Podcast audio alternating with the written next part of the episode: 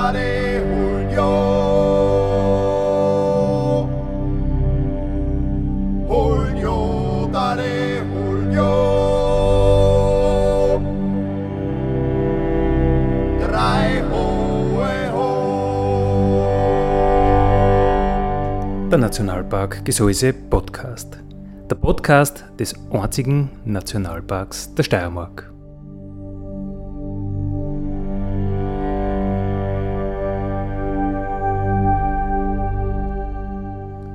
Alle zwei Wochen neu mit Themen aus dem Nationalpark Gesäuse und aus der Nationalparkregion. Dale Julio.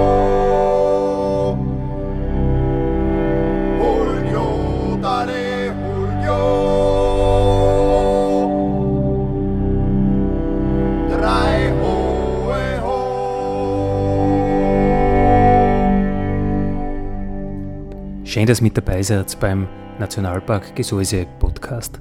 Andi Hollinger spricht. Unser Thema heute. Heute schauen wir ein bisschen was Kleines wieder an. Heute schauen wir uns diese Pflanzen, Wespen an und alles, was damit zusammenhängt. Und im Studio habe ich Romy Netzberger. Grüß dich, Romy. Grüß dich, Andi. Romy, du bist Biologin. Was findest du so spannend an diesen Pflanzenwespen? Also was mich von Anfang an total fasziniert hat an der Gruppe ist, oder an der Tiergruppe, ist einfach, dass man noch so wenig weiß über die Tiere. Also es ist echt erstaunlich. Ähm, es gibt in Österreich ähm, über 700 Arten Pflanzenwespen und man weiß einfach nur sehr wenig drüber und das hat so ein bisschen meinen Forschergeist erweckt und ähm, habe angefangen, dass ich mich einlese, einarbeite und dann auch die Tiere erforsche. Wann war das, wie du sagst, wie du damit angefangen hast? Wie lange ist das her? Ähm, das ist jetzt ja so drei Jahre her. Es war ziemlich am Anfang von meinem Biologiestudium und da habe ich mal so einen Überblick über die ganzen Tiere, die bei uns so herumkrabbeln, ähm, gekriegt. Und ähm, ja, zu den Pflanzenwespen ähm, habe ich nicht so viel erfahren, weil einfach auch nicht so viel bekannt ist. Und das hat mich gleich einmal sehr interessiert und von da an habe ich dann gestartet, selbst aktiv zu werden. Das heißt, jetzt ist es nach wie vor so, man weiß sehr wenig über die Pflanzenwespen, nur du warst viel. Ähm, also sagen wir so, es gibt ähm, einfach wenige Leute, vor allem da in Österreich, die sich damit beschäftigen. Also es gibt ähm, in Innsbruck den Herrn Wolfgang, Wolf, äh, Wolfgang Schädel, der sich schon sehr lange damit beschäftigt. Und ähm, es gibt dann auch in Niederösterreich im Waldviertel den Ewald Altenhofer, ähm, der vor allem mit den Larven arbeitet. Und ja, aber sonst so sehr intensiv beschäftigen tut in Österreich. mm, Also mir ist keiner bekannt, der sich nur so intensiv damit beschäftigt. Aber du seit drei Jahren sehr, sehr intensiv, hast darüber geschrieben in unserem Magazin, vier Seiten im, im, im Gseis. Ja, also im Gseis in Heftel habe ich ja ähm, vor allem einmal ein wenig einen Überblick über die Gruppe gegeben, weil ähm, es gibt einfach auch wenig äh, Literatur oder wenig ähm, Bücher, Hefte, wo die Gruppe wirklich anschaulich dargestellt wird, mit schönen Fotos, mit ähm, ja, einfach äh, einen guten Überblick über die Gruppe gibt. Und ähm, ja, dort habe ich eigentlich vor allem zusammengefasst, was ich jetzt so über die Jahre gelernt habe über die Gruppe und auch ähm, eine kurze Zusam Zusammenfassung über meine Forschung im Nationalpark Gesäuse geben. Ah, Du hast gesagt, 700 Orten umfasst das Ganze so in, in etwa. Genau, bei uns in Österreich. Äh, Wie viel kennst du schon davon? Wie viel kannst du unterscheiden? Oder kann man, ist man da nie fertig? Ja, wow, das ist gar nicht mehr so einfach. Also unterscheiden ähm, im Freiland ansprechen kann man relativ wenige Arten. Also gerade bei den ähm, ausgewachsenen Tieren, äh, da sind die Arten oft so ähnlich, dass man die im Freiland gar nicht ansprechen kann.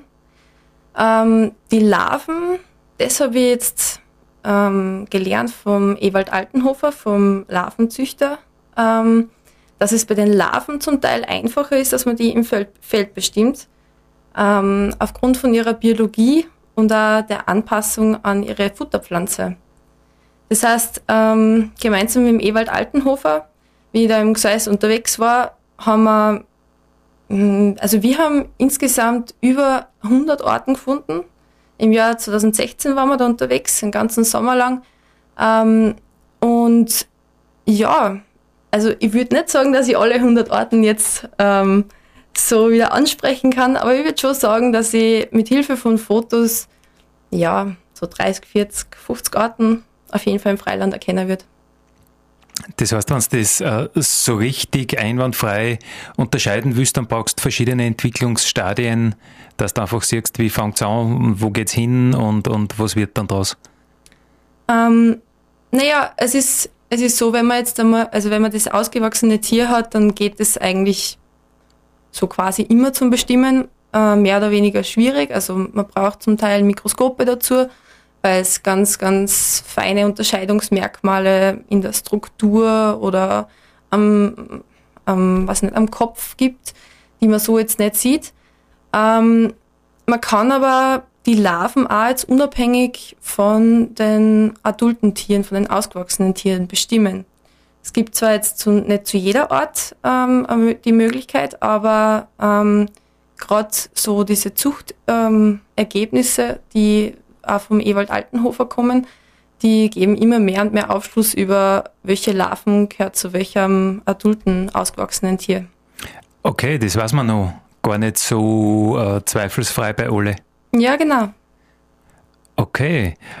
Ähm, wenn wir jetzt von Entwicklung reden, hm, mit was fängt denn das an? Ei und dann Larve und dann äh, Pflanzenwespe oder ist dann da noch was dazwischen? Gibt es eine, eine, Verpuppungsform wie beim Schmetterling? Gibt es nicht, oder? Doch, gibt es auch. Gibt es auch? Genau. Also es ist so, die, ähm, ja, fangen wir beim Ei an. Also die Eier werden meistens so im Sommer, also so Juli, August, Sommer, Herbst gelegt. Und ähm, ja, na, Entschuldige, die Eier, die werden eigentlich im Frühjahr gelegt, Frühjahr bis ähm, Anfang Sommer. Und aus den Eiern schlüpfen dann die jungen Larven, die dann ähm, über den Sommer bis in Herbst sich voll fressen und wachsen. Und ähm, sie verpuppen sich dann. Und die Puppe, die ähm, überdauert dann den Winter. Und im Frühjahr schlüpfen dann wieder die erwachsenen Tiere und dann werden im Frühjahr wieder die Eier gelegt. Also Pflanzenwespen gibt es nicht mehrere Generationen in, in einem Jahr? Ähm, in Ausnahmefällen schon. Also es gibt schon Orten, wo ähm, die Larvenentwicklung schneller vorangeht. Also da gibt es halt dann mehrere, ja, mehrere Generationen im Jahr, genau. Aber äh, viele Orten sind eben nur mit einer Generation im Jahr bei uns. Also die Entwicklung ist doch irgendwie vergleichbar mit dem Schmetterling, aber dann doch wieder äh, anders. Same, same, but different, wie wir, wie wir Einstaller sagen. Ja, genau. äh, Pflanzenwespen und Blattwespen ist das das gleiche, oder? Fast. Also Blattwespen sind ein Teil der Pflanzenwespen. Also sind eine Untergruppe der Pflanzenwespen.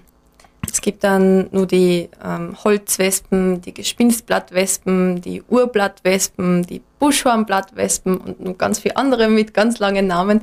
Aber die Blattwespen, die sind die größte Gruppe und auch die bekannteste Gruppe der Pflanzenwespen.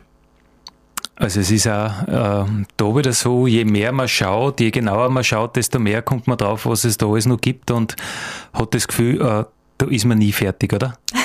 ja, so ungefähr, genau.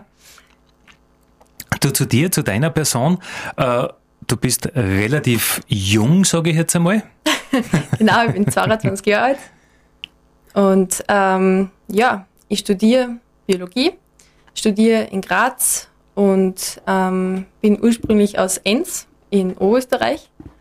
Also die Enns aus dem Gseis kommt dann auch bei uns vorbei. Mhm. ja. Ähm, das machst du in Graz? Das, genau, ich studiere in Graz. Genau, bin eben seit, ja, jetzt dann schon fast fünf Jahren in Graz und ja. Ah, Bist du jetzt mit dem ersten Studienabschnitt eigentlich fertig? Das gibt es ja nicht mehr, gell? Die Ähm. Studienabschnitte, das sind ja jetzt ein Bachelors und Master. Oder Genau. ist das bei euch jetzt auch so? Also ja genau, also Studienabschnitte gibt's nicht mehr. Ich bin jetzt ähm, fertig mit meinem Bachelor geworden ähm, und habe jetzt mit dem Master angefangen. Genau. Und die Pflanzenwespenforschung im Gseis habe ich dann auch im Rahmen von meiner Bachelorarbeit gemacht. Ähm, also meine Abschlussarbeit, die ja, also sehr, sehr spannend war und wo ich auf jeden Fall sehr viel dazu gelernt habe. Und ja, es hat so wieder den Forschergeist nur mehr geweckt. Biologiestudium, das stellt man sich so wie Arbeit in einem Nationalpark äh, vor, indem man glaubt, da ist man immer draußen und lernt von der Natur und ist äh, sonnengebräunt. Wie ist das, wie ist das wirklich? Ja, also Biologie, ähm, da gibt's ja natürlich ganz viele unterschiedliche Biologiezweige. Ähm, ich interessiere mich eben vor allem für Freilandökologie, für Naturschutz und Artenkenntnis und das stimmt schon, da ist man wirklich sehr viel im Freiland unterwegs. Also ähm, ich war dieses Jahr auch sehr viel mit dem Krieg Campus unterwegs, vom Öko-Team. Ähm, da waren wir vom Burgenland bis zum Vorarlberg, in Kärnten, in der Steiermark, in Oberösterreich, überall unterwegs. Also ich bin schon sehr viel umeinander gekommen. Also das Öko-Team schaut äh, ähm, um Aufträge und ihr macht es dann praktisch als, als, als Praktiker mit oder wie kann man das, wie kann man sich das vorstellen? Ja, also ich arbeite schon seit ähm, ja, bald eineinhalb Jahren beim Öko-Team mit. Also ich bin jetzt ähm, ja eben auch in die größeren Projekte involviert und halt eben auch bei der Freilandarbeit, aber dann auch bei, ähm, bei der ja, Büroarbeit quasi ähm, mit dabei. Okay, das heißt, äh, du arbeitest eigentlich neben dem Studium ein bisschen Ja, genau. oder sehr viel oder Ja, schon, schon viel. ja, es ist einfach sehr spannend, weil da sieht man dann einfach, ähm, ja, wie, wie das Wissen dann praktisch angewendet wird und was man dann halt auch wirklich in Zukunft machen kann als fertiger Student. Und ja, und wie seht ihr das an? das gefällt mir schon sehr gut. also ich möchte auf jeden Fall gern weiter so Freilandarbeit machen und ähm, ja, eben auch Tierarten erforschen und, und wirklich schauen, wie schaut es in der Natur draußen aus, ähm, Zusammenhänge erkennen und ja, vor allem auf die kleinen Dinge schauen, eben Insekten, Spinnen und alles, was so herumwuselt. Du, bei uns im Nationalpark Gesäuse, wir sind ja sehr, sehr, sehr stolz auf unsere endemischen Orten, Orten, die es weltweit nur äh, ganz lokal irgendwo gibt und da gibt es halt bei uns im Gseis äh, doch offenbar mehr wie woanders. Wie schaut es bei den Pflanzenwespen aus? Gibt es da irgendwelche besonderen oder sind die doch nicht so spezialisiert im, im, im Gseis? Ähm, also Pflanzenwespen an sich sind sehr hoch spezialisiert, aber das bezieht sich eben auf die Futterpflanze. Also die äh, Larven sind zum Teil wirklich hoch spezialisiert auf die, auf die Futterpflanze, auf der sie leben, also in, im Aussehen, in dem, wie sie sich ähm, ja, verhalten, in dem, wie sie, äh, wie sie leben. Ähm, zur Frage endemische Arten also in der Literatur wird, äh, werden einige Alpenendemiten angegeben, aber Pflanzenwespen sind ja Fluginsekten. Also das heißt, ähm, die verbreiten, verbreiten sich halt auch ein bisschen leichter als ähm, bodenbewohnende Tiere oder Tiere ohne äh, Flügel. Ähm, ja, also Gseis-Endemiten gibt es unter den Pflanzenwespen leider nicht. Noch nicht. Noch nicht entdeckt, genau. Noch nicht. Es wird dein großer wissenschaftlicher Durchbruch, äh, die berühmten endemischen Pflanzenwespen im, im Gesäuse zu entdecken. So ist der Plan. Freue mich schon drauf. Wie kann man das schaffen, die Faszination, die ja in dir steckt, die Augen leichten, wenn du über deine Arbeit redest, wie kann man das schaffen, diese Faszination weiterzugeben, äh, den Leuten das äh, irgendwie an, anschaulich zu machen? Oder ist dir das gar nicht so ähm, ein Bedürfnis? Also das ist mir auf jeden Fall sehr wichtig, weil ähm, ja, ich habe meine Begeisterung eben durch ja, durchs Studium und durch die Exkursionen ähm, gekriegt oder halt entdeckt. Ähm, Leute, die halt jetzt nicht Biologie studieren oder so, kommen vielleicht gar nicht so dazu, dass sie jetzt irgendwelche Blätter umdrehen beim Spazierengehen und schauen, welche Tiere da drunter sitzen. sitzen.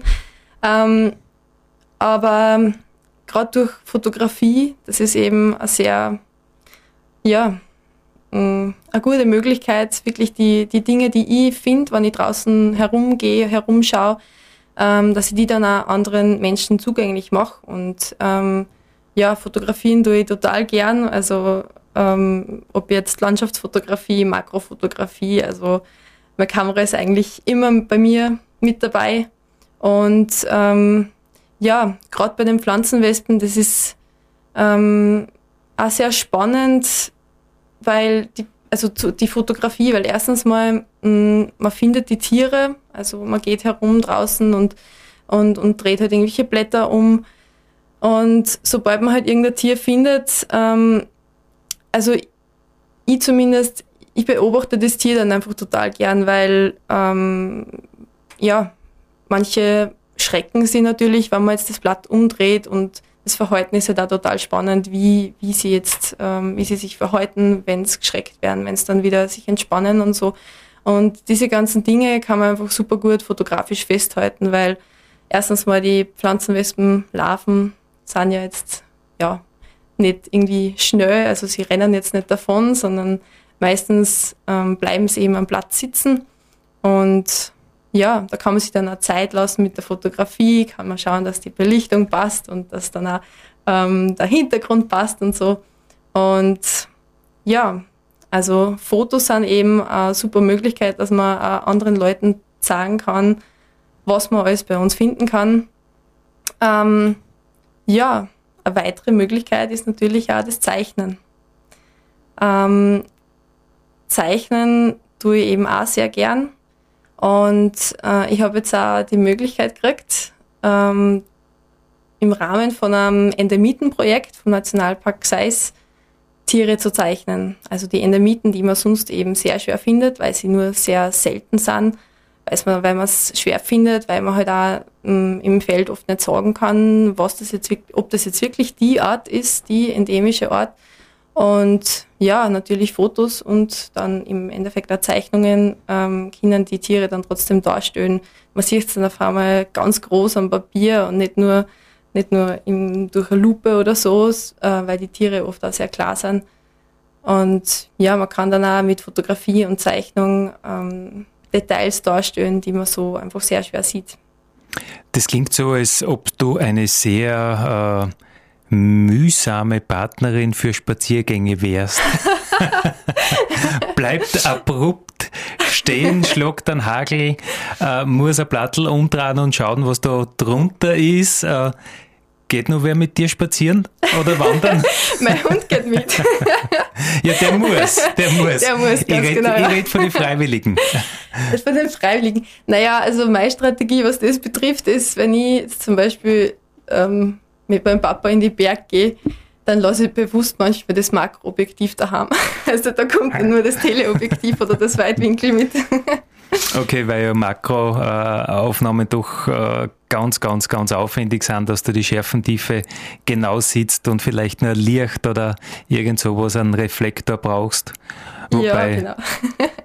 der Papa, der müsste eh schon, schon langsam geduldiger werden, oder? Ich meine, wenn man so in die Jahre kommt und als Vater dann schon mal verschiedene Stadien seiner Kinder mitgekriegt hat, dann glaube ich, wird es mit der Geduld leichter, oder nicht? Ja, und vor allem natürlich gerade bei Familie und so, ähm, mit jedem Spaziergang, wo ich halt dann immer wieder mal wo stehen bleibe, kann ich natürlich auch herzagen, was, was halt da irgendwo unter dem Plattel sitzt oder am, am Schotter herumkreit und so. Also ja, gerade der Papa, glaube ich, hat jetzt auch so ein bisschen ein Interesse schon an den kleinen Krabbelfiechern entdeckt. Also den nehmen wir mit zum äh, Entdecken dieser endemischen äh, Pflanzenwespenorten im Gesäuse. Ja, im Gesäß kommt er sicher mit. In die Berge sehr gern unterwegs. Romy, du hast gesagt, du tust fotografieren, aber zeichnen tust da. Und das ist, glaube ich, nicht so populär momentan wie Fotografie. Wie kommst du zum Zeichnen? Ich habe schon immer mein ganzes Leben lang voll gern zeichnet. Also Pflanzenwelt zeichnet ich noch nicht so lang, aber als kleines Kind natürlich schon immer die, das Haus mit dem Garten und dem Hund zeichnet und dann über Manga und ähm, was weiß ich, abstrakte Geschichten dann halt auch immer mehr auf diese naturgetreue Darstellung von ja, vor allem Tieren und so ähm, kommen. Also das ist ein ewiger Prozess für mich schon. Aber dieses Naturgetreue, ist das überhaupt noch so zeitgemäß bei den ganzen technischen Möglichkeiten, die man hat? Man kann, äh, wie du, die besten Fotos machen, aber trotzdem, das geht vergleichsweise, auch wenn es sehr mühsam ist, aber vergleichsweise wahrscheinlich sogar wieder schnell, aber trotzdem zeichnest. Warum machst du das? Also zeichnen tue ich, ja, weil ich es einfach gern mache. Es ist total entspannend, es ist einfach ähm, ja, es ist auch vor allem eine sehr intensive Beschäftigung mit dem Objekt, also jetzt was auch immer das ist. Beim Fotografieren habe ich vorher schon gesagt, ich nehme mir eben auch die Zeit, dass ich mir ähm, das Tier anschaue, wie verhaltet sie sich und was, wie, wie bewegt sie sich, wie, was macht's. Aber gerade beim Zeichnen hast du einfach nur viel mehr Zeit, dass die ähm, auf das Tierobjekt, was auch immer, einlässt. Also ähm, gerade wenn man so kleine Tiere wie Insekten zeichnet, muss man sich die sehr genau anschauen, weil ähm, man, also ich vergrößert es dann natürlich auch, weil so klar, das bringt jetzt nicht so viel, wenn man es zeichnet. Und gerade diese ganzen Strukturen auf dem Kopf und auf die Flügel und am Körper, die, die dann wirklich so darstellen, dass es eben echt ausschaut, das ist ja einfach ein sehr intensiver Prozess. Ich stelle mir nicht ganz einfach vor, wenn du da durchs Mikroskop schauen musst, dass du die ganzen Details erkennen kannst. Also du siehst eigentlich das Große und Ganze nicht, aber du sollst es doch in einer richtigen Relation darstellen und, und, und das irgendwie zu Papier bringen. Äh, braucht ein bisschen Übung oder, oder nur Talent? Oder wie geht das? Ja, also ich denke mal, Übung ist sicher nicht schlecht.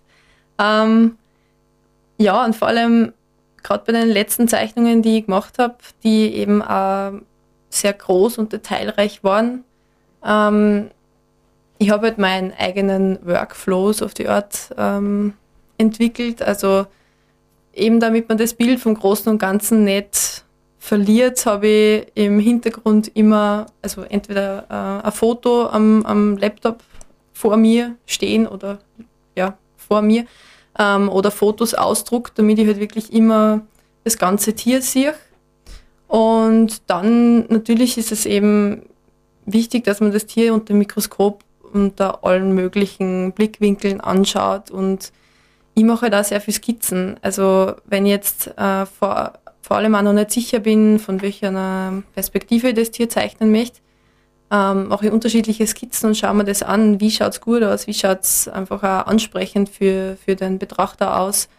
Und ja, ausgehend von den Skizzen, die werden halt dann immer detailreicher.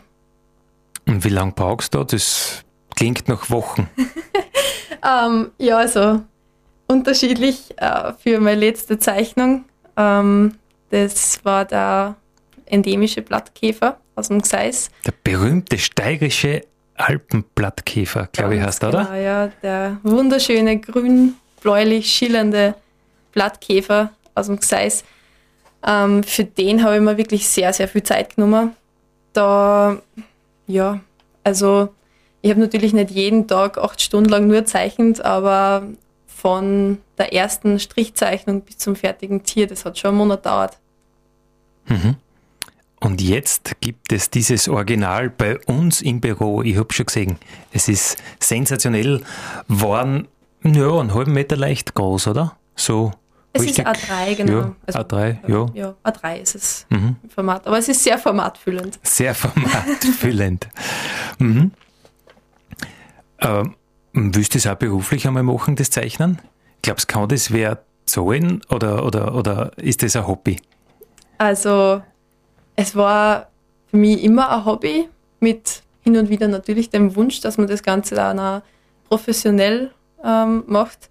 Und ich habe halt jetzt eben auch mit, dem, mit der Endemitenillustration gesehen, dass es sehr wohl auch möglich ist, dass man in Zukunft das Ganze auch beruflich macht. Also ich würde es wirklich sehr gern machen, weil es ist eine wunderschöne Arbeit. Sowas, was dir auch ein bisschen überbringt, was du noch nach der Arbeit machen kannst. Ja, Arbeit, genau. die, die erholt oder so irgendwo. Arbeit so nach der Arbeit, genau, mhm. die sich nicht wie Arbeit anfühlt.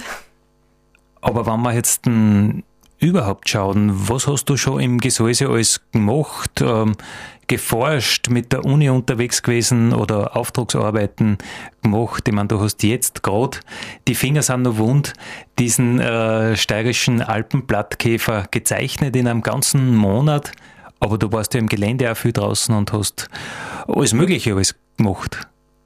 Ja, genau. Also ähm, gerade im Gseis war ich vor allem für meine Bachelorarbeit im, also Jahr 2016 extrem viel unterwegs. Also wir haben ähm, geschaut, dass wir natürlich alle Monate so ein bisschen abdecken, dass wir auch ähm, wirklich alle Orten, weil es kommen ja nicht alle Orten immer gleichzeitig vor. Ähm, und damit man wirklich ähm, die Orten, die jetzt im Mai fliegen, die, oder wo die Larven im Mai gerade zum, zum Sammeln sind, oder äh, dann Juni, Juli, August bis eine ähm, in November, also wir waren im November sogar noch ähm, unterwegs im Gseis und haben wirklich ganz intensiv alle möglichen Blätter umdraht und alle möglichen Büsche und Bäume geklopft. Ähm, wieso, wieso Bäume klopfen? Naja, die Pflanzenwespen, die sitzen ja eben auf den, meistens eben auf den ja, krautigen Teilen von, von Pflanzen, also jetzt entweder auf eben so äh, kleinen krautigen Pflanzen auf den Blättern oder ähm, auf den Blättern äh, der Bäume und Sträucher. Und dort leben, fressen und entwickeln sie sich. Und du klopfst aber in einen Baum und dann fällt es runter. oder, oder wie, wie kommst du wie dann zu dir?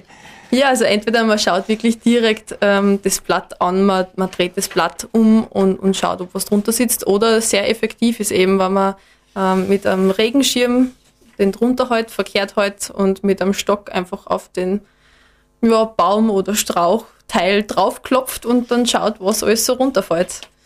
Vor allem eben bei den Pflanzenwespen äh, ist es auch total spannend, weil man wirklich äh, genau weiß, welche Pflanzen hat man jetzt geklopft, äh, wo kommt die Pflanzenwespenlarve jetzt her, ähm, also wo sitzt sie oben, wo frisst sie, weil von vielen Orten kennt man die Futterpflanzen oder nur nicht alle Futterpflanzen. Und ja, jedes Mal klopfen und die Pflanzen aufschreiben ist natürlich eine neue Erkenntnis oder kann eine neue Erkenntnis für die Wissenschaft sein. Und ihr seid überhaupt ein bisschen äh, Abtrünnige in der Wissenschaft, oder? Ihr versucht neue, neue Methoden, eben das mit den Larven, dass man nicht die Erwachsenen anschaut, sondern halt die, die gerade sie entwickeln. Das ist auch eher eine neue Sache, oder? Ja, neu. Also ich würde sagen, es ist einfach nicht so, ja, es wird einfach nicht so oft gemacht, weil bei vielen ähm, Insektengruppen ähm, sind die Larven hm, oder haben, haben nicht so starke Merkmale, die, die jetzt wirklich für Artbestimmung ähm, notwendig sind oft.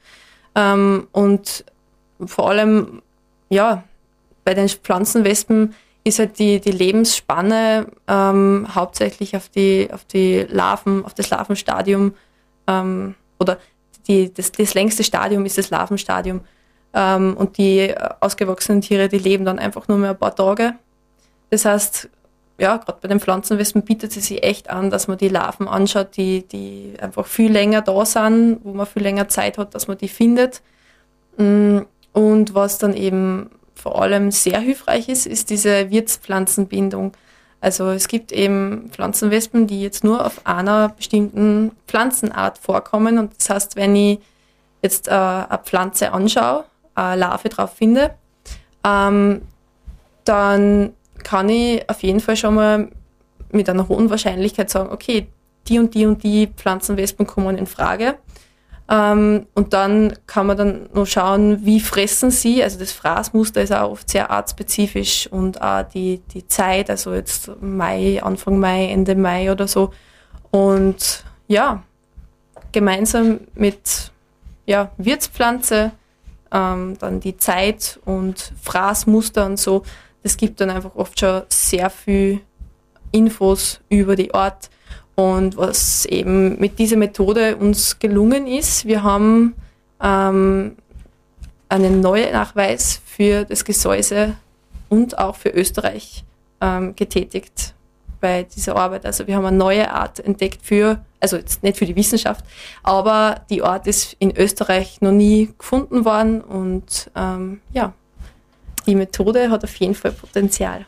Und weißt du jetzt auswendig, wie diese, diese neue Art heißt?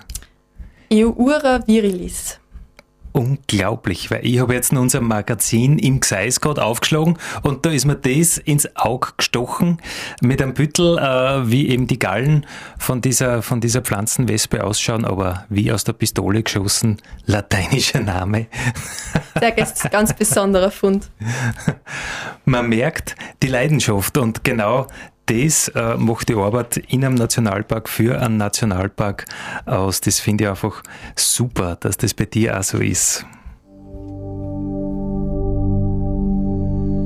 Dare Julio.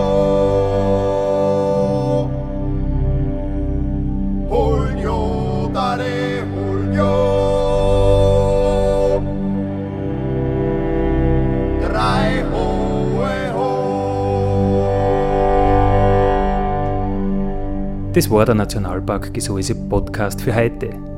Ich freue mich, wenn ihr wieder mit dabei seid in 14 Tagen. Vielen Dank.